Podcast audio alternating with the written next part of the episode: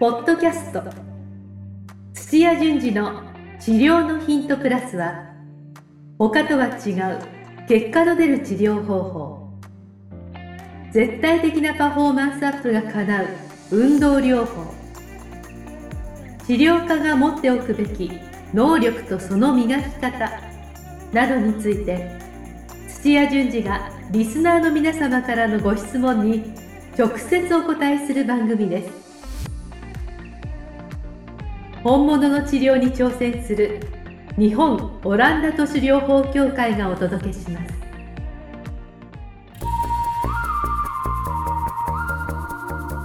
はい、えー、9時半になりました。えー、ちょっと初めての試みで、えー、ライブフォトということで、えー、まあ今日司会というか、あの話していきます、やと思いますで、今日はですね、えー、東洋ハリー整骨院代表を務めてます、あの、石丸智之先生、えー、いらっしゃって、えー、話を進めていきたいと思います。よろしくお願いします。はい、ちなみに僕はあの石丸智之じゃなくて、それ弟ですよ。あ、弟ですか？すいません。先生、弟とは会ったことないじゃないですか。僕としか会ったことないのに、弟さん。若いなと思って、おかしいな、この斎藤と思ったんですけど。さすが。え、いくつ違うんですか？一応12なんですよ。あ、か影武者というか、びっくりしました。じゃあ同じ針をやってるってことなんですよね。そうそう、今、あの、タマプラザの治療院で、えー、一応、まあ、任せてやってますけどね。はい、あのー、やっぱり名字フルネームで言わないといけないなって直前にサイト調べたのが反対にあだになりましたね。なるほど。で、こう今日の放送はですね、あのツイッターもやってるし、フェイスブック、YouTube で同時にあの生、まあ、ライブ配信ということで、まあ、いろんな方が見てるとは思うんですけども、おそらく、まあ、私の方の理学療法士とか、えー、都市療法に興味あるとか、まあ、もしかしたらスポーツに興味あるような、あのまあ、先生よくおっしゃってる西洋医学的な、え、人が多くて、えー、石丸先生の方は、まあ、あの新旧会関係興味ある方がっていうような対照的な人が多分一緒になってると思うんですよね。はい、はい、でそこでなんかあの話をすることで、えーまあ普段だと同じ業界の中でのあの話でしかできないところを質問できて、また違った視点ができればなというふうにあの思って、えー、今日機会を作ってみ、えー、たんですけども、島先生、あのコロナの状況、どうですか、もうかなりもう回復されました？まあそうですね、あの90%ぐらいは回復した感じで、まあ5月の新規の人で150人ぐらい来だしたんで、はい、1ヶ月に。だからまあ、あのー、だいぶ普通、まあ普通で、まあ1ヶ月150人って結構多いんで、はい、新新規がですね、だからまあ普通普通は大体100人ぐらいなんですけど、はい。で、まあ、150人ということは、まあ、4月の、まあ、あの緊急事態宣言の時に、まあ、ちょっとこう、まあ、待ってた人がドバッと5月に来た感じだと思うんで、ねはい、ちなみに多分全然知らない人はあの先生のところのお店の規模知らないので150ってって驚いてる人がいっぱいいると思うんですけどあの、まあ、何店舗かお持ちでとかその辺紹介していただけますか？まあ、あの今、町田の治療、町田の鍼灸院と、まあ、国分寺と、まあ、多摩プラザでやってまして、まあ、あ受付含めてまあ、あんまりちょっと人数分かんないですよ。25人ぐらいでやってるんですけど、鍼灸院を。それで、まあ、まま町田の治療院が、まあ、あ5月が、まあ、新規が150人来て、まあ、国分寺がまあ60人ぐらいですかね。で、多摩プラザが40人来たっていうことなんですけど。軒並みなんか東京近辺のところは、やっぱりコロナでかなり、あの集客困ってるっていう話を聞くのが多い、なんかやっぱささすがですね。まあでもやっぱりあの患者さんの中でもやっぱ東洋医学的なその発想があるとやっぱりそのまあ手洗いとかマスクしたりとかまあそういうのっていうのはそのまあコロナから逃げてるだけであってまあ一番重要なのはそのまあ免疫じゃないですか。だからまあそこをやっぱ強化するためにまあ来るっていう人がやっぱ多いですよね。あまあ、僕は本当コロナに関しても本当バカバカしいと思ってるんで僕はもう治療院でもマスクしませんし、はい、あのスーパー行っても絶対、まあ、絶対じゃないけどほとんどしてないんでだからまあ、はい、あのね英語で言うともうアズロンガーズですよもう本当にあのあ免疫システムがある限り、もう関係ないと思ってるんで、はいはい。はい。うん。まあ、まあ、そういうそういっ、た患者さんが来てるって感じですね。はい。やっぱ石石石丸ファンというか、石丸という針のとこに皆さん集まると思うんですよね。で、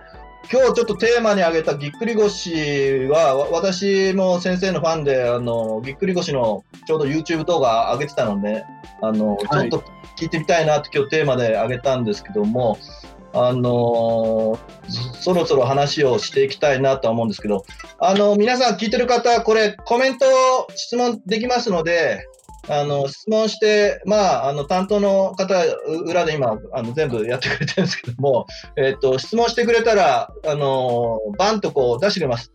ね、コメントどんどん出してくれれば、話の途中でもそれ面白い内容であれば脱線して、その話について、まあ、私の方なのか、石丸先生なのか、あるいはね、両方の意見を聞くなんていう機会を設けながら、なるべくね、あのみ皆さん見てる人にとって、いい内容で、えー終わりたいなというふうに思ってますのでね、ぜひね、気軽に、あの質問してください。あの、どの Facebook でも、あの、Twitter でも、YouTube でも、どこでからでもできると思いますので、よろしくお願いします。えではね、早速ね、あの、ちょっとぎっくり腰の内容いってみたいと思うんですけども、えっと、じゃあ私の方からあのテーマを上げていきたいと思います。で、最初ね、ぎっくり腰って、まあ、まず急性腰痛の一一種ということで、えーまあ、オランダ都市療法っていうやり方のところでは、ヨーロッパのガイドラインがあるんですね、腰痛の。で、なるべく科学的にいろんなバックグラウンドのあのある人が、あのまあ、ヨーロッパの方の中の話ですけども、えーいろんな主義、手法を用いたとしても結果が出るようにって言って、まあ、知見を集めて、エビデンスを集めて、なるべくこうした方がいいよっていう指針を出してるのに従って、えーやるというところで言うと、ぎっくり腰の場合はですね、先生、あのまあ、都市療法って名前がついてるんですけども、科学的に分かってるのが、変わるなっていうことなんですよ。えはい、だからぎっくり腰でバンときたら、まあ、あのしっかり科学的データをっていうので、あの治療方法、どれがいいかなって、あの物理機械、えーそれぞれやってみたりとか、あのまあ、都市療法もそうですけども、やってみたりとか調べたあの研究がいくつもあって、でトータルで見ると、やっぱり最初のいあの数日間、1週目はあの触らないででき、できる限り本人があの自分のあの仕事なり生活を続けることが一番いいって言って、リスクだけアドバイスして、1週間後から触りなさいっていうのがガイドラインなんですよ。でも先生はそんな治療しないですよね。私は、私は一つは顔見知りで、これ、これでも公開だからな、あの、スクール生に教えるのとちょっと違うんですけども、えっと、私は、あの、もし知ってるみ顔見知りで、で、問診して、あ状態を、えっと、まあ、ターゲットの組織が何であれ、損傷がないなっていう確信が持てた場合は、特に24時間以内であれば、すぐ触って、あの、整えますね。そうすると、あの、えー疲労、疲労じゃないな、えっと、炎症がバーッと広まる前に、あの、なんか止められて、何でもなかったように、あの、また元に戻す確率が高いので、なるほど。まずはそういうことを試みれるかどうかっていうのを、あの聞きますね。あ、なんか、早速来ました。ああ、あの、きっちゃんから来てますね。ここんな風に出ますんで、途中で、あの質問があったら、ちょっと、あの、どんどんどんどん答えていきたいと思いますので、きっちゃんありがとうございます。あの、どんどんどんどん気軽に質問していただければ、あ助かります。で、まあ、そんな感じから始めていきたいと思うんですけど、例えばもうぎっくり腰をしたその日だとか、まあ数日の急性でこう、もうこう叩いたときに、石丸先生のところはどどんな風な感じでやるんですか？いや、まあ本当に、あのーまあ、普段は、やっぱりあの、治療院に来れる方をね、まあやってるわけなんですけども、前、たまたま、あの、近所の人が、あの、ぎっくり腰になったからちょっと来てくれへんか、みたいな話になって、で、その人もう全然、もう動けないんですよ。で、もうトイレ、トイレも張っていってる感じですけど、まああのまあ、僕らそういう、まあ、西洋医学的なガイドガイドラインがないんで、まあ、東医学的にやりますと、あの、次の日電話かかってきて、もう普通に歩けるようになったって言われたんで、あのいや、それでね、私もさっき先生が言った、その炎症してるのがどうたらこうたらって言ったじゃないですか。はい。その炎症が、まあ、その24時間以内でも、まあ、まあ、うちのやり方では、まあ、あの、治療して、まあ、あの、炎症が取れた、と取るって言って、言いましたけど、そもそも炎症してるんですかね？その日常生活動作で、やっぱりあの僕も YouTube で言ったように、普通に生活してただけのに、あれと思って次の日いきなり立てないとかいう人いっぱいいるわけですよ。だから、炎症してんのかなってすごい疑問なんですよ。私もまあ一応柔道整復師持ってますけど、その、そんなんで炎症してたら、なんか日常生活で何百回炎症すんねんと思ってしまうんですけど、炎症するんですかね？炎症というか損傷したとしても、それがぎっくり腰の原因ではないっていうのがもう分かってきてますね。あ、じゃあその損傷はしてないということで、まあ一応まあ、あ西洋医学的にももう思ってるわけですもんね。あの、健康な人で症状が出てない腰痛の方も、あの、もう構造的に、えー、椎間板からヘルニアが出てるとか、関節の変形が進んでいったりっていう人が7割いるっていうのがもう常識になってきたんですよ。たまたま、あの、なんかぎっくり腰して、あの、写真撮ってみたら、あの、まあそうやって出てたり、なんかどっかがぶつかったりとかっていうのが分かったとしても、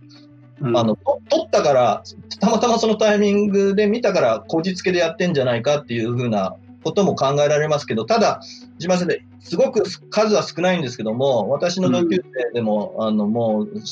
あの、神経根症状みたいなのが、バーッとバビ症候群みたいに、あの、なっちゃって、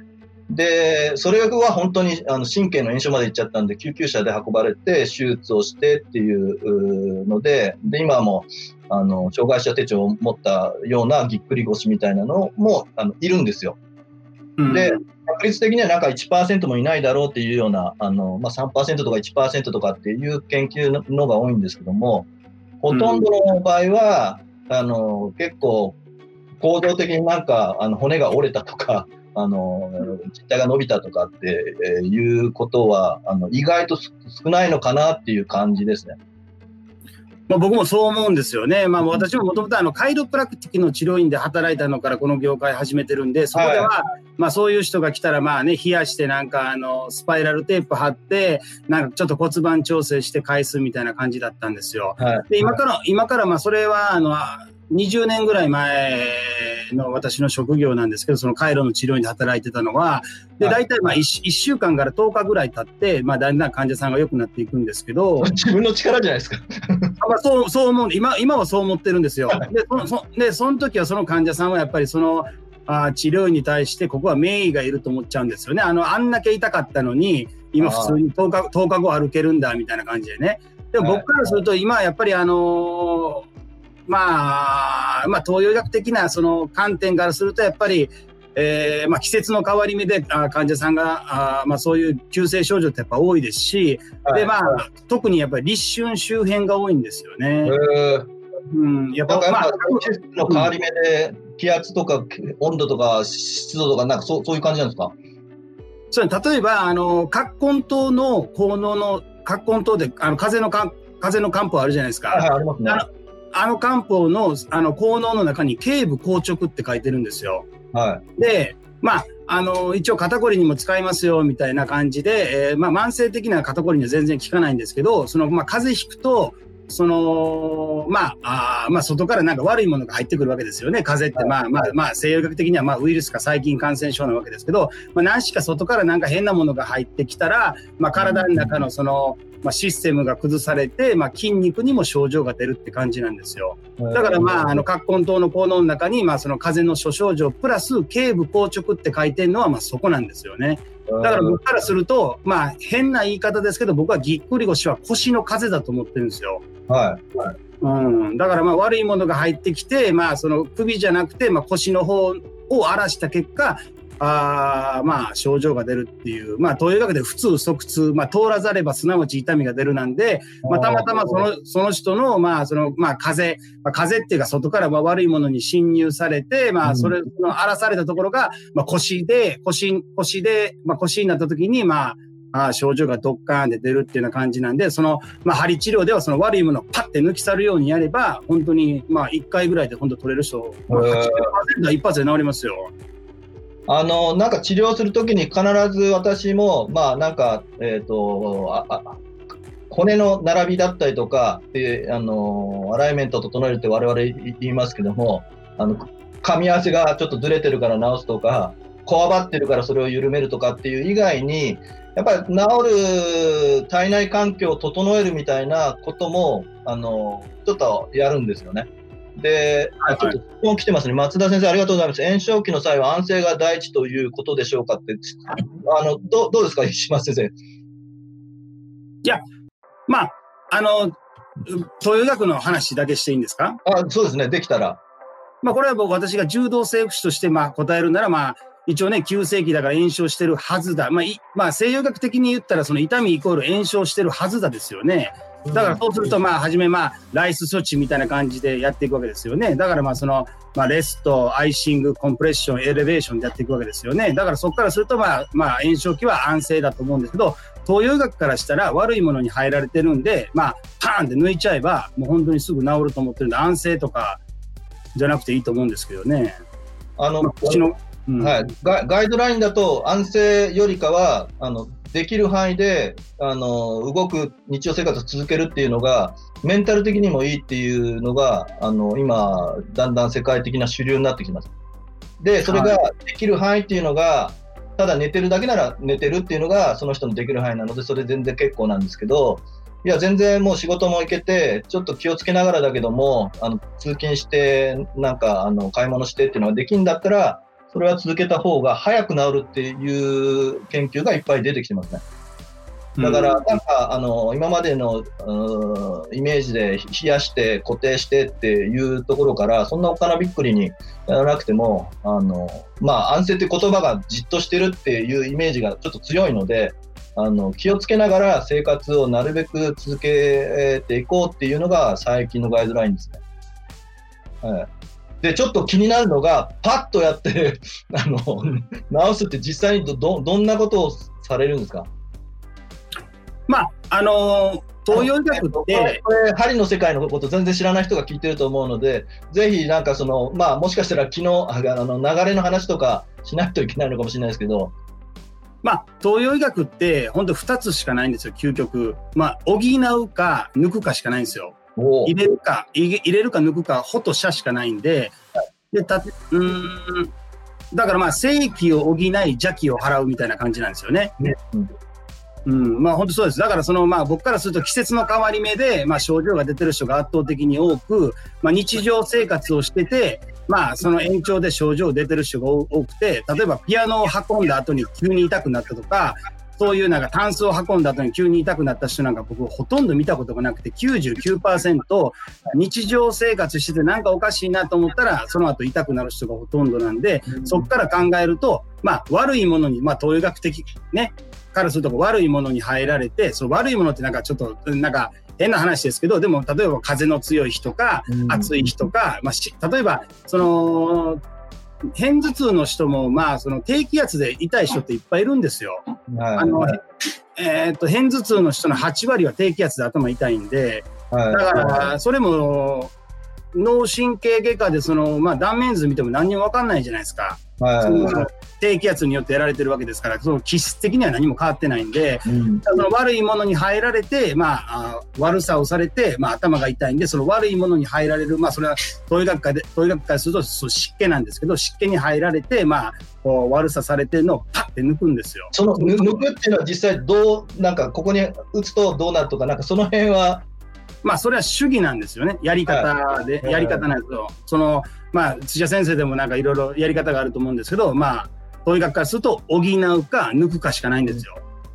で、まあ、僕からすると、まあ、世の中のマッサージのいやマッサージ院っていっぱいありますけど、普通はやっぱり機能が落ちるから症状が出るんで、その、まあ、押す、押すと、その場は循環するけど、また絶対しんどくなるじゃないですか。そのマッサージって肩こりとか絶対治らないと思うんで、僕は。だから、その循環が一時的に、まあ、押されることで良くなって、まあ、楽になって、じゃあさよならってなるけど、その後治ってないっていうのは、その結局体の機能が落ちたところを一切やってないんで治らないわけですよ。だから東洋医学からすると体の機能を高めて循環能力を自動循環能力ですよね。自動的に回る循環能力があるからその後継続的に治っていくんですよね。だからそれは補う作業なんですよ。でもさっき言った低気圧が入ってきたらパッて抜くとか、えー、風の強い日に、まあそれでも頭が痛い人とか、なんか腰が痛い人とかもいるんで、それをパッてこう抜く作業が主になるんですよね。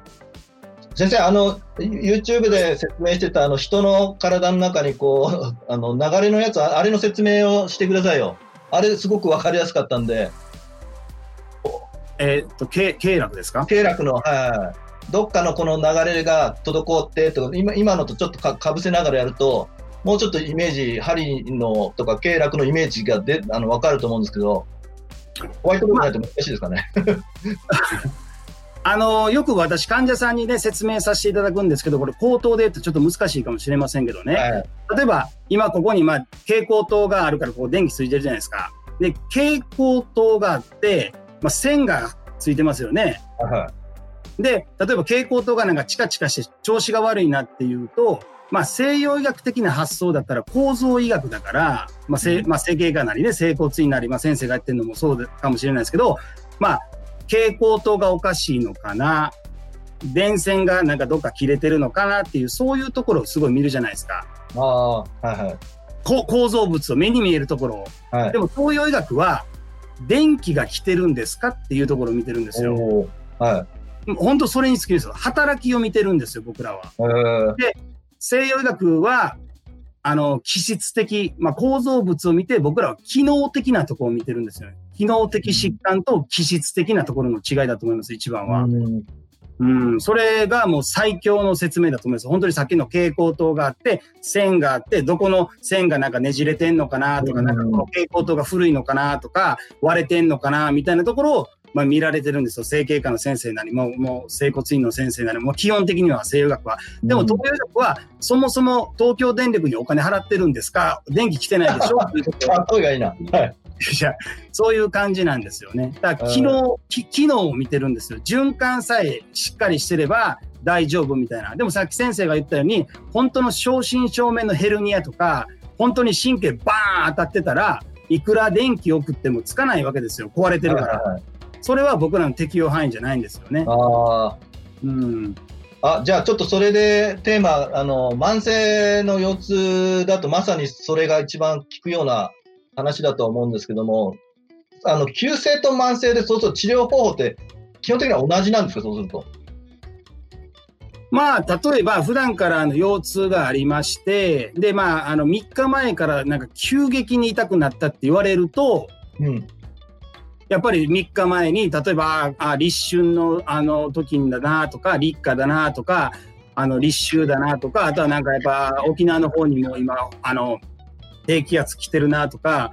そういう外的要因か、あと本当満月とかでも関係しますから、本当に。あとはまあ女の人だったらホルモン周期で、まあ、生理排卵前とかだと、まああ症状も出やすいですし、まあもちろんね、睡眠不足とかあったかもしれないですけど、でもやっぱりだから、まあ、普段から腰痛がありますよ。でも3日前から急激にって言われると、ここの部分は悪いものに入られたか、それかまあ生理前だからとかね、そういうなんか不可抗力っていうか、プラスアルファがあるんで、そこはやっぱり処理しないとダメじゃないですか。はい、で、もともとの腰痛っていうのは、それはやっぱり補うっていう作業が重要なんです。補って機能を高めてあげて、自動運転装置を構築して、まあ、腰痛のない体って感じですよね。あの先生のおっしゃる自動運転とか機能を見るっていうのは、まあ、治る体の機能って意味ですよね。そうです。まあ、とにかくすると、まあ、各、各五臓六腑にいろんな作用があるんで、はいであのちょっと言葉を気をつけないといけないのが、我々機能を見るっていうと、なんかあの骨がどう動くとかっていう、そっちの機械的機能って思っちゃうから、どっちかっていうと、自律神経とかのあの方ですよね、な治って。どうも違うんですか？もちろん、やっぱり西洋東洋学には自律神経っていう言葉もないですし、リンパとかもいう言葉もないんで、まあ、だからやっぱりね、能力みたいな。まあ本当にね、これ私もあの、もともと、あのね、小中高大と、まあその目に見えないことを、その教育された覚えがないわけですよ。はいはい。だからなかなかなかね、難しいんですよね。でもなんかそうするとなんか変なこう、気だとかそういう話になるんですけど、そうじゃなくて、はい、例えば、あのー、あなたとは気が合わないわとか、あのとまあ、病気って気が病むって書くじゃないですか。はい、その気なんですよ。その気が、気、血水が、エネルギーが、そのやっぱりさっき言ったその電気なんですよね。蛍光灯の電電気のところなんですよ。うんだからなかなかね、難しいんですでもね、実際、なんていうかな。なんか、例えば先生も治療されてて、あのー、この人回復がいいなとか、この人なかなか回復しないなとか、まああるじゃないですか。はい、ありますね。それって生命力とか、まあ自己治癒力とか、まあそういう言葉でもいいと思うんですけど、はい、そういうような、そういうのが生命力とか自己治癒力という一言で言っちゃうところが、東洋学はめちゃくちゃこう、ぶわーって広がっていくんですよ。そうなんですよ。あのー、もしかしたらそれに当たるのかなっていうのが慢性疾患になってくると、まあ、都市療法もあのすごく効果出たり、運動療法って言われる、まあ、運動するっていうのが、まあ、あのすごく効果があるっていう研究成果ばっかなんですけども、まあ、結局体動かしてで休んで飯食ってっていうのを普通にちゃんとあの太陽が出たら起きてっていうのであの免疫力も上がるでしょうし使うことによって筋力がついたりとかどんどん丈夫になっていくっていうのと絡んで大体それの生活してるとあの慢性の方って大体動いてなかったりとかなんか夜更かしばっかしてるとかあのなんかそういうのとよく考えるとリンクしてるような気がしますね。うんまあ、もちろん、そのね、若い人の方が早く治りやすいし、まあね、年配の人がよくならないじゃないですか。はい、それってなんかその、まあ、生命力とか、まあ、まあ、統医学からすると、気血水の流れとか、まあ、その、さっき言ったその循環させる能力がもうそもそも違うんで、そういうなんかところをまあ細かくやっていくんですよね。そういうところを、の門を開けるとすごいいっぱいこう世界が広がってるんで、東洋学っていうのは。もうぎっくり腰腰痛っていうのはその門を開いてそれぞれどれにアプローチするかとかそういう感じなんですか？まあ朝起きて腰が痛いけど、はい、まあしばらく動くと楽とか、はいはい、あとはまあ朝は楽だけどなんかしばらくやってるとしんどくなるとかあるじゃないですか。ありますね。これね逆に先生今日はあのなんかその異業異業種っていうか違うあの異種格闘技戦って言ったんでちょっと聞いてみるんですけどね。はいはい、僕は朝の腰痛は朝起きて腰痛い人っていますよね。はい、朝起きるときに腰が痛く活動してると楽になるっていう人いるわけですよ。はい。これたくさんいますよ本当に。いますね。例えば朝起きたら首が痛く朝起きたらほにゃららっていう人いるわけですよ。で活動してるとなんかその症状が取れていくっていう人いますよね。はい、僕はこれ東洋医学でしか絶対に取れないと思ってるんですけど、はい、その構造医学的にやって取れるんですかね？取れるっていうよりかは、まあ、鍛えるっていうの方なんですけどあの寝てる時も、えーと、寝返りをあの十何回打つんですよ。20回以上打つ人いて動いてるんですよ。で、腰痛の方を調べると、それが極端に少なかったり、もうずっと、なるほど。そうすると、うん、あのまあ、一部ずっと,、えーと、圧がかかってるとか引っ張られるとかぶつかってるっていう状態が起きてから活動して局所的にあの循環が回ってあの だんだん調子出てくるんだけどもただそれ調子出てきてずっとそのまま動いてると今度は体の支える仕組みがそもそもできてないので、一日の終わりにはちょっと、あのまたあの腰が重くなったりとかっていう繰り返しだっていうような、あの日本ではあんま言わないんですけども、あの不安定性腰痛っていうような名前であの向こうでは分類されてまして、でその場合は、もうとにかくそのあの仕組みをちゃんとあのあ朝痛いんだったら、日中ちゃんと支えられる仕組みを作って、で、場合によってはベッドだとか、なんか寝る枕だとかを、あの、あのまあ、寝返り打ちやすいような環境を作ってあげながら、徐々にその活動量を上げていくっていうことをするのが90年代、2000年代です。で、2000年代から、あの、心理的な要因がかなり関係してるっていうので、今、うん、あの行動療法っていうんですけども、えー思い込みで、あの、お医者さんに、あなた腰痛ですねとかって言われて、レッテル貼られると腰痛になっちゃうんですよ。うん。で、に日本人って結構、あの、もうちっちゃい時から、まあ自分の親含めて、みんながなんか、腰痛いねって言うと、そうよね、痛いわよね、とかって言って、うん。なんか勝手に概念を持ってるんですけども、なるほどそ。れを打ち壊したり、自分は普通にあの動いても大丈夫なんだっていうようなあのトレーニングをしていくと、あのもう10年ぐらい歩けなかった人が、あの飛んで、えー1ヶ月ぐらいもすればあの走って帰れるようになっていったりっていうのが、あの今、さ最先端の腰痛の、慢性腰痛の治し方ですね。うん、なるほど。まあ、それも、やや僕からすると、なんか東洋医学的なやっぱり、こう、ポイントが結構あるなとなん思か重なっているんですよね。うん重なってるなでも結局だから良くなるところは東洋医学的なその要因もあるんだななんて思ってさっきも寝返りが多い方が夜寝返り多い方が朝腰痛ないわけですよね。そうですね。で、実験で面白いのが、これ、お笑い番組でやってましたけども、もう、棺桶をもう、ビシッとこう、キツキツに設定して、で、何時間動かないで寝られるかってやったんですよ。はははははは。石破先生だったらどれぐらいいきそうですか？うーん僕だったらまあ一応そうですね75時間ぐらい頑張りたいですね。?1 時間持たない。あの、お笑い芸人がやってたんで、1時間持たない。ほんとピタッてやらやられたら、もうこちょっとのこの動きもできないと、人間無理ですね。まあそうでしょうね。だからよ、よっぽど、あの、まあ、高齢者で寝たきりで、なんかもう、えっ、と、なんですか、寝返りも打てない人で、まあ、傷ができちゃう人いますけども、あの人たちはき辛いと思いますよ。うん。はい。あ、ちょっとまた、きっちゃん、きっちゃん多いな。ありがとうございます。島先生、ありがとうございます。非常にわかりやすいです。機能低下を起こしているという、しあ、診断はどんなふうにやるんですかっていう質問ですけども、いかがですか？まああの例えばそのまあ医者になんかそのヘルニアですとか言われてで医者になんかまあ座骨神経ですって言われて来る人いるじゃないですか。はいはい。で僕はぼ僕はもう大体もう病院の診断っていうのはまあまあ80%まあ80%で怒られるけどまあ結構まあ誤診も多いだなと思っててね。でそのまあまあ僕の友人でその看護師いるんですよ。でその看護師がその聖路加病院で働いてて。おで聖路加病院で働いた整形外で働いた時に休み時間にその整形外のお医者さんが80%の患者さんの本当の原因がわからないって言ってびっくりしたって言ったんですよ。はいはい。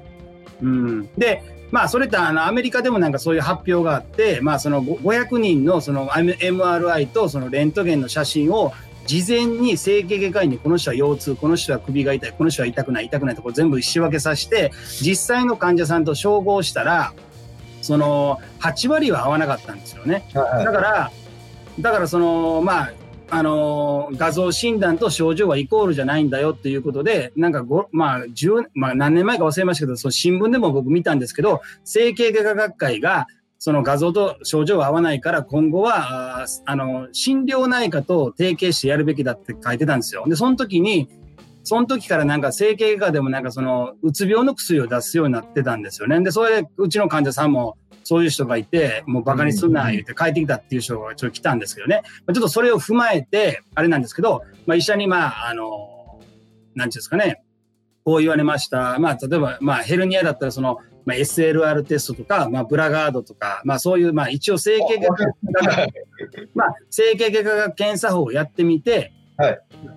それで、やっぱり出なかった場合は、僕は、あの、そこまで気質的じゃないと思ってるんですよ。うん機能的なことで出てるんだなと。まあ、だから、その時点で僕は医者の誤診だと思っちゃうんですけど、で、やっぱり過去にも、本当にこうやって、ギャーって言われる時あるんですよ。ね。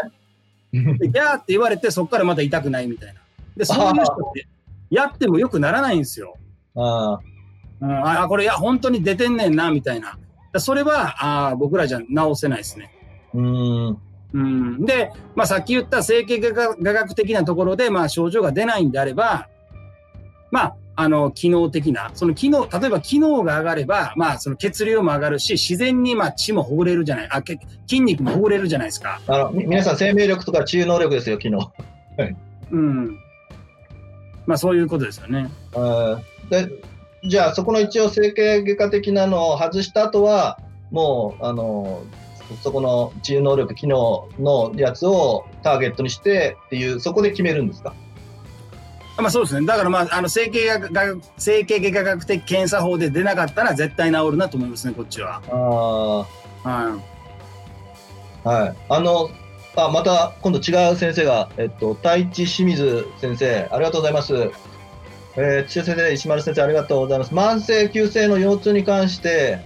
アライメント、まあ、あの関節が歪んでるとかそういう話ですけども、どう考えますか？っていうことですけども、今の話から言ったらど、どう石丸先生、どうお考えですか？いや、僕は一切考えないですけど、考えですね。はい、僕はまあ構造的には、まあ、あの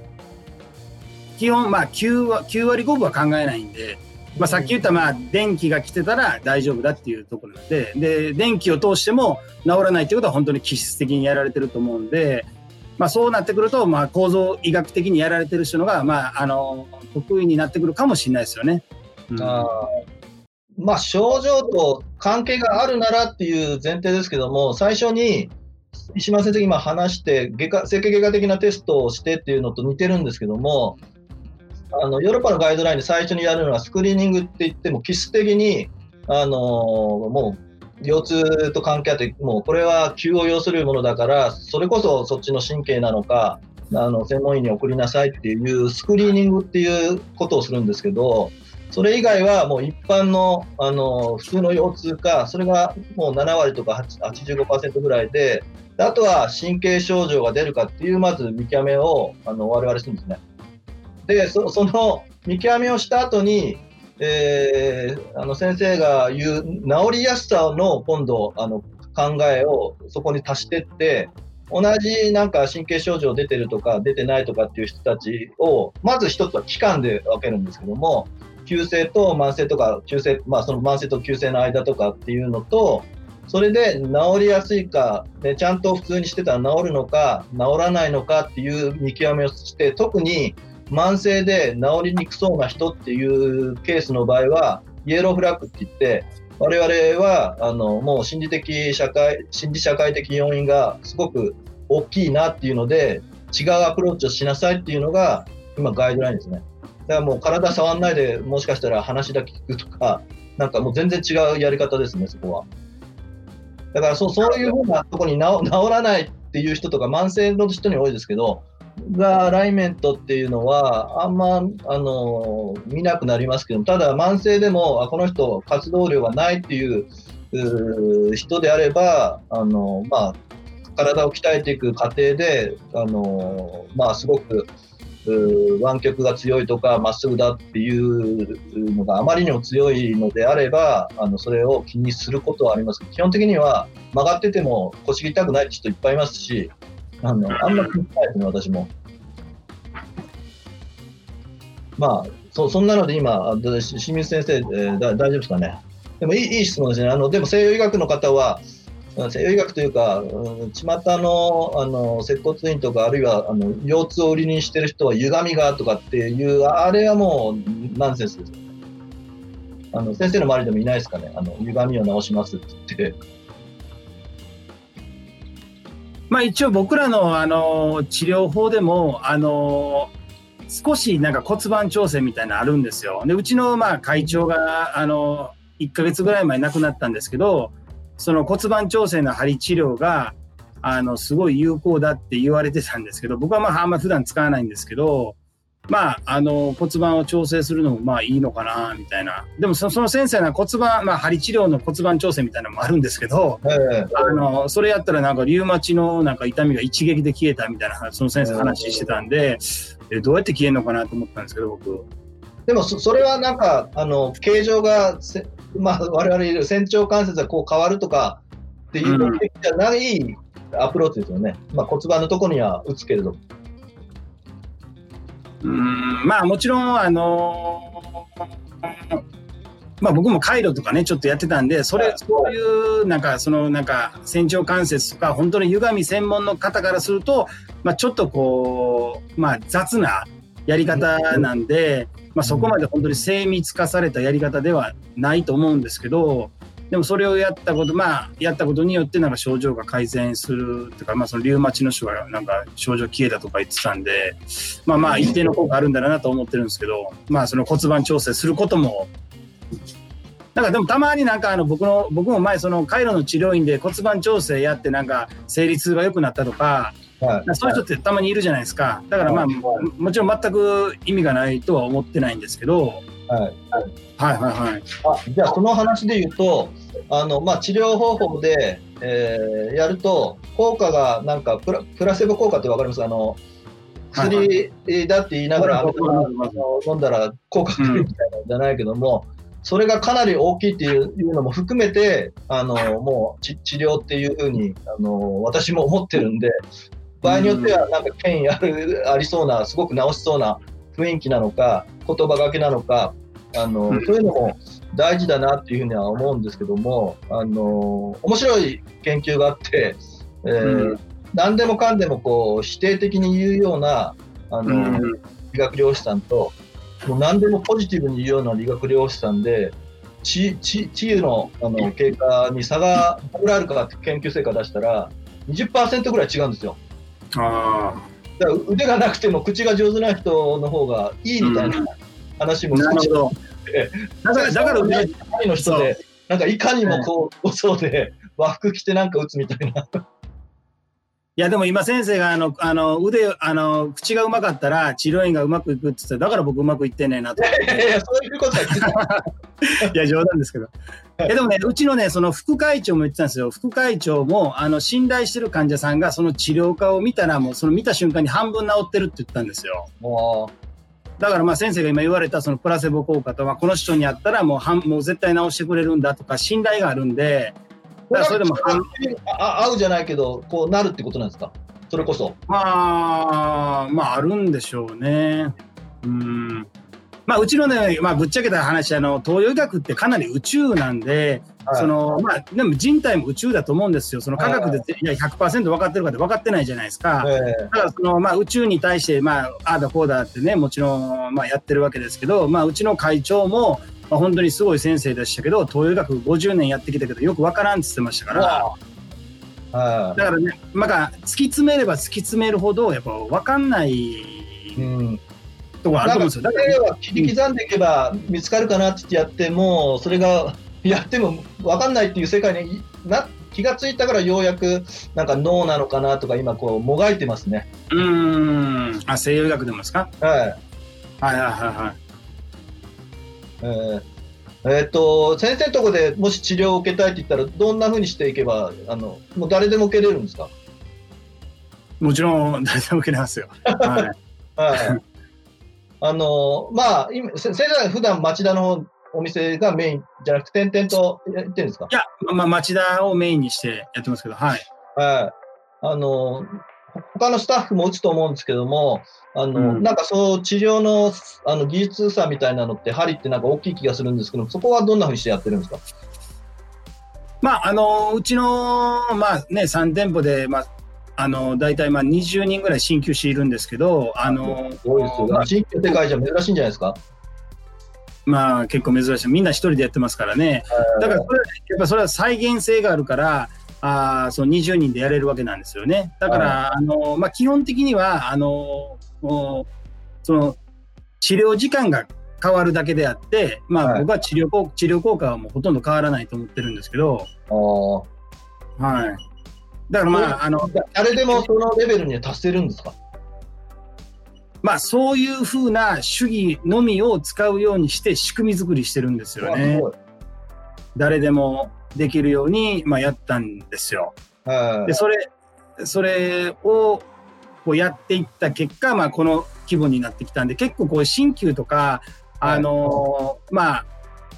なんか、just feel it みたいな人多いんですよ。まあ、感じろみたいな。そこは英語なんですね。just feel it. just feel it ね。just feel it みたいな人が多いんで、はい、まあ、そうじゃなくて、やっぱり論理的に、はい、あのなぜこういうふうになるかまあ、東洋医学にも生理学っていうのがあるんで、その目の目の前の患者さんが症状が出てるっていうのは、その生理学が崩れたから症状が出るわけじゃないですか。だからそれをちゃんとこう、まあ、探偵のように、えー、っと、まあ、分析して、で、まあ、それ、それを、まあ、あ仮説を立てて、それに対して、まあ、治療していくんですよね。だからまあ、壊れたパズル、ぐちゃぐちゃのパズルをまた戻すっていうような作業をしていくわけですけど、針ともぐさを使って、でそれをまあめちゃくちゃこう誰でもできるような主義プラス、誰でもできるような理論でやったっていうことなんですよね。で、それでまあ、あの、そんな差が出ないっていうか、はい、ジャスフィールイットだったら出るじゃないですか。出ますね。だからそういう人も多いんで、鍼灸って。いや、なんか、そう、そういうやり方をしてる流派、聞いたことないんですけども、なんか奥義みたいな形で、ある人は勉強ずっとついてったら身についたけど、みんなが身につけられない流派いっぱいあるじゃないですか。そうですね。えー、そそれ、先生あの、やってないんですか？なんかどどっかでセミナーだとか。あ、ちょ、先生。うまいこと言うな、ほんま。いや、一応、まあ、あの、YouTube で、まあ、来年の4月から、あの、ね、あの、まあ、ハリキューの、まあ、その、まあ、塾を作って、それで、まあ、やっていこうかなと思って、本当、まあ、あの、新、新、ありがとうございます。まあ、新、鍼灸師って、あの、100人免許取ったら2人しか張りしてないんで、本当ね、この、この業界どうしようもないんですよ。僕、本当にね、YouTube で、YouTube でも言ってるんですけど、ね、僕、アホな集まりだと思ってるんで、いや、ほんまに。だからね、あのー、まあ、医療、医療免許でね、東洋医学を一番勉強してるのってね、一応、鍼灸師なんですよ。でもその鍼灸師でさえ13教科中10教科と西洋医学やってるんで、だからね、まあ無理もないんですよ。そうなんですよ。だからね、やっぱこれね、明治維新以降、あの、文化だけでなく医学も西洋化しちゃったんで、まあそのせいなんですけど、明治維新の前はもうずっと、まあ日本は1500年の東洋医学の歴史があるんで、東洋医学がまあメインだったんですけど、明治維新以降、まあ医学、医学だけで、あ文化だけでなくて医学も西洋化しちゃったんで、もう新旧漢方撲滅まで追い込まれたんで、だから、だから、まあその、まあ科学的根拠をまあ作ったり、まあ基礎医学はしっかり勉強してますよということをまあ国に認めさせて、鍼灸師の免許を存続させたっていうことなんですよね。だからまあ、いたし、いたし方がないんですけど、で、だからそのままなんかその免許取って、なんかその辺の治療院で働いてもマッサージとかなんかパキパキとかなんか適当なことやってるんでね。組み合わせてるからそうですよね。そうです。だからもう、はもう本当に98%ハリのことよく分かってないんで、だからまあその、ね、アホな鍼灸師集めてちょっとやろうかなと思って。まあ、いや、でもね、本当ね。どれぐらいの期間とか、どどんなふうにして一人前になっていく構想なんですか？そうね、1年ぐらいですかね。まあ、オフセミナーでもね、でも、アホや言うて、本当申し訳ないんですけど、僕はね、でもやっぱり東洋医学の復興を心から願ってるんで、だからそんなね、鍼灸師だって東洋医学をベースとしてやるべきなわけですよ、本来ね。それをなんかマッサージしたり、回路やったり、整体やったりね、僕本当何してんねん思ってんだけど、車の免許取って竹馬乗ってんのと一緒だと思ってるんで、いや、本当に、いや、それやったら新規の免許取らんでいいじゃないですか。だから、ちゃんとせえよ。そうなんです。だからね、ほんまに何してんのかなと思って、ちゃんとやってほしいなと思って。うん。で、じゃあ、告知してください。えっと、何塾でしたっけ？あ、指針指針塾なんですけど。ちょうど今、裏方さん出していただいて。YouTube でチャンネルをもう早速作ってるということで、あ、もう登録200人以上いるじゃないですか。すごいですね。まだ立ち上げてすぐ、まだ間もないですよね。そうね、1ヶ月ぐらいなんですけど。はい。かっこいいな。志すんですね、ハリー、やっぱり。いや、まあ、私が、まあ、一応、一応、ま、石丸正史なんで、正史の詩と、まあ、なつなぎです。そうなんですよ。先生、僕の名前を覚えて、覚えてくださいよ、ほんまに。えー、ちゃんと服着てる。そうですね。ああ、こんな感じでずっと。まあ、ここでもまあね、鍼灸師は対医者で考えろっつってるんですよね。はい、だから、うんまあ、それぐらいのやっぱポテンシャルあるんで、結構難病とかも強いですし、だからまあ、ちゃんとやってほしいですよね。うんいや、ちょっと私、スポーツ関係の、あの、針の方を見ると、もう、ちょっと痛いところに直接打つぐらいしかやらないんで、あの、なんか、ぜひ先生のお弟子さん、一緒に、あの、トレーナー活動に入ってほしいですね。あの、もう、プロの選手、待ってますよ、まあ、それも本当に、あの、あの、いいところを出せる部分もあると思うんですよね。だから、あの、もちろん運動、僕もね、あの、こういうこともあったんですよ。あの、なんか、つまずいて怪我してから、あの、前脛骨筋が痺れが取れないっていう人来たんですよ。難しい。で、他の主訴が全くないんですよ。で、僕らが得意のは、うん、得意なのは、収素が多いほど得意になってくるんですよ。まあ、頭痛持ちで、手足末端が冷えて、えー、眠りが浅くて、まあ、日中の頻尿があって、生理不順があって、まあ、花粉症があって、鼻炎があって、円形脱毛症の経験があって、巻き爪があって、まあ、いっぱいになってくると、これも西洋学お手上げじゃないですか。はい、でも、東洋学はそういうのが本当得意なんで、うん、あの、そこから入っていくと結構いろいろ治っていくんですけど、本当に何にも収束がなくて、こけてから、怪我してから、気骨神経のところはまあ、痺れるって言ったんですよ。で、どんだけやっても僕では取れなかったんですよね。で、僕の友達で、そのやっぱりその構造医学的に張り気をやってるやつがやったらすぐ取れたんですよ。うん、だからやっぱりそういうところは、まあそのスポーツ選手とかで本当になんか構造医学的にどうたらこうたらとかだったらやっぱりそういうスポーツ張りとかの方が絶対強いと思うんですけど、うん、やっぱそのその人の、まあでも先日もあの、元に、あの、今のあの、ラグビー日本代表の人来てくれましたうちに一人でその人はもともと呼吸器系も弱いんで、そういうのから入って治療するとすごい良くなったって言われたんで、そういうなんか他に収束がある場合は僕らは強いですよね。あの、スポーツ選手全国持ち寄るから、いあのいいろいろありますよ。あ、はい。すいません。ちょっと先生、僕熱くなりすぎですか？大丈夫ですか？すいません。まあ、あの先生のところも結構大きくやっているところで、さらにあのこの、えー、新宿ああの指針塾広げるということで、えーと、はい、スタートいつなんですか？え？スタスタートあ来年の4月来年4月からで今あのテキストを作ってるんですよ。はい。で先ほどちょっと伺いましたけど、もうテキストというか、あの資料、パワポ資料150枚でしたっけ？そうですね、それぐらいもう作ったんですけど。はい。だから、これがもう300枚、500枚って用意されてるみたいなんで、ぜひぜひね、あのはい、ここ、まずはクリックしてみていただけたらなというふうに思いますね。はい。えっ、ー、と、まあ、そうそう、今、もう10時20分ぐらいなんですけども、最後、いくつか質問があれば受け付けます。皆さん、あの、気軽に質問していただければ、えー、コメントを、えー、出しますので、えー、よろしくお願いします。先生、私の方に何か質問とかありますか？まあ、さっきの朝の腰痛が一番聞きたかった、まあ、腰痛絡みで聞きたかったことと、あれ、あの腰痛結構多くて、で反対に、うん、普段の生活をコントロールできると、あのこうやったあのもう全くか体触らずに、えー、うん、こネット使って、じゃあ足パタパタ動かしなさいとか、あの、うん、に腹筋みたいなのやって、で、じゃあ歩く距離、時間とかをこれにしてって言って、運動量増やしていくと、あの、ほとんどの人治っちゃうんですよ。うん。だから、なんか治治療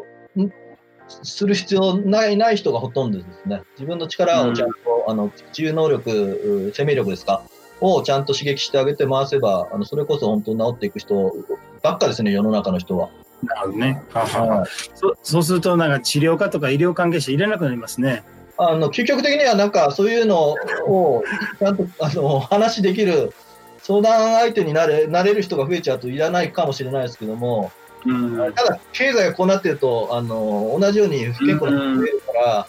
なるほど、はい、高齢者がどんどん増えてニーズはいつの時代でもあるとは思うんですけどね。でも、うん、あのパリが活躍する時代がどんどんあの求められてるんで、石丸先生にどんどん活躍していただきたいですね。ありがとうございます、本当に。えっと、まあ、この辺でちょっと、あのー、コメントがなければ、あのー、まあ、1時間ぐらいを目安にやってきましたけども、えー、ちょっと最後まとめていきたいんですけども、先生、今日、まあ、私の話を通してですけども、自分たちのやってる主義とちょっとなんか違うとこもあれば、どどんな感想を持ちました？なんか急性と慢性についてお話ししてきましたけども。うんまあ、私まあ、私言ったように、まあ、さっき言ったように、もともと考えてるその、まあ、蛍光灯の話なんですけど、蛍光灯があって、まあ、電線があって、なんで、そこがやっぱり、まあ、それがまあ筋肉であったり、その人体であったり、まあ椎骨であったり、椎間板であるっていうことは、まあ今でもまあ変わりないんだなっていうところで、まあちょっと見てて、まあもちろんそれをなんかこう、あの、なんか、ちょっといじくることで、まあ電気は来て、そこそこ来てたのがギャーンってこう来るようになって治るっていうのはあると思うんですよ。うん、で、まあ、僕らはややその無理やり電気を流して、うん、あの、その少々こう、流れにくかっても、まあ、流れれば痛くないみたいな。だからさっき先生がおっしゃったように、腰がぐにゃっと曲がった人腰痛くない人いるじゃないですか。ああんな人全員痛くなかったらおかしいじゃないですか。だからあの人から僕らからするとあの人たちはまあこうそういう構造だけど、まあ、循環がしっかりしてるんで、まあ、痛くないんだろうなと思ってるんですよね。そうなんですよ。なんかその辺の、あの直し方欲しいですね、体のそういう生命力を復活させると、確かにまあ、うん、どんどん治っていくので、あの、うん、人工的に我々は、まあ、先生から言ったら人工的じゃないかもしれないですけども、機械なのか、動かして、えー、局所的に何かやるのか、わざと痛みを与えて、で、いうぐらいなんですよ。だから反応もゆっくりなので、先生が言ったように、パンとなんかあのアプローチしたら、すぐそこから治るっていうところは少ないから、もう魅力ですね、針はやっぱり。まあ、やっぱりね、1500年やってますからね。だから、あのうちの亡くなった会長も言ってましたけど、あの普通1500年前のものってその博物館に入ってるわけですよ。それがまあ今ね、地球の裏側のブラジルでサッカーやってるのが見れる世の中でもまたこう残ってるし、逆に登ってきてくるぐらいなんで、やっぱそれななりのものはやっぱありますよ。はい、本当にやってやってと思いますよ。うん。うん、まあそこの方に多分西洋も行かざるを得ないと思うんですよね。なんかやっぱりどどう治すかっていう体の中そのものもそうなんですけども人間としてどう治していくかっていうところの研究あるいは注目してる人が今すごくあの増えててただ日本の現状はもう日々のあの仕事だったりやり方にこだわったりっていうのであんまり変わり映えしないのがずっと続いてる感じですね。うん、だから我々が提唱するガイドラインのとかっていうのはあんまり知られてなかったり日本も独自のガイドライン出してるんですけどもあのちょっとずれてたりするんですよ。なるほどはい、でそれがちょっと現状なので悲しいですけど、まあでもあの知ってる人はどんどんそういうやり方を極めていきつつ普及させつつですよね。うん、そう思います。はい。先生、次回なんかテーマがあれば、また対決じゃないですけど、話ができれば、ぜひよろしくお願いしたいんですけど、あのよろしくお願いします、ね、はい、今回見ていただいている方、ぜひね、えっとまあ、私の方、えー、オランダ都市療法、えー、YouTube チャンネル登録してくれたら嬉しいですし、公式 LINE の方ね、え、そちらの方でもっと、あの、すごくニッチな情報を流しながら勉強会もやってますから、あのそちらの方ぜひね、今あの出していただいてますけども、あのここの公式 LINE に入っていただけると、私も時々情報を出したり、あのプレゼントであのいろんなことをあのもらいたいとかもあのできますので、ぜひね、えー、登録よろしくお願いします。で島先生もあのチャンネルをお持ちで、あの先ほどの、えー、指針塾と別でチャンネルお持ちですよね、東洋針整骨院のチャンネルでしたっけ？そうですね、東洋針灸整骨院の。はいで、毎日、あの、1本、すごいですね。私、毎日できないですけど、毎日1本、なんか、日課にされて、頑張って出してますよね。いや、最近はもう1週間に1本ぐらいですけど、まあ、一応せ、せ先導画、先導画を目標にやったんで、先導画やるまではもう1日1本、2本、5本、10本やったんで、はい。はいで、かなりの人気動画ですので、勉強になる、ためになる、あのー、チャンネルお持ちですので、そちらもぜひね、興味のある方、あのチェックしていただければな、というふうに思います。はい、えっ、とそ、それではじゃあ最後、一言、えー、石破先生、よろしくお願いします。あの、これでコメントしたら締めていきたいと思います。あ、まあ、あの僕、今日後ろがちょっと汚かったんで、先生みたいなその豪邸に住めるようにちょっと頑張って仕事しますわ。じゃあ次回は豪邸同士でやりましょう。はい、そうですね、豪邸でもう本当僕はあの、あの貧乏なんで。先生それ。先生、それ大豪邸じゃないそれ、なんかど、どこで？偽物、偽物。あ、そうなんですか。偽物なんですか。はい。はい。まあ、あの、ぜひね、皆さん興味があったら、あの、こんなテーマ取り上げてくれみたいな。あのライブ、多分残って、多分後でも見れるような、あの見れると思いますので、えー、ぜひ気軽にコメントしていただければなというふうに思います。ぜひなんとか、あの定期的に、えー、あすごい、えー、浅見大倉さん、ありがとうございます。島先生、調べてみます。ファンでしょうね、きっと。あどうもありがとうございます。はい、あのぜぜひ、あの塾行ってくださいよ。あのチャンスですよ。なかなか針の業界でそういうふうにあのしっかり体系的に教えてくれるとこないですから、ぜひね、チャンネル見てください。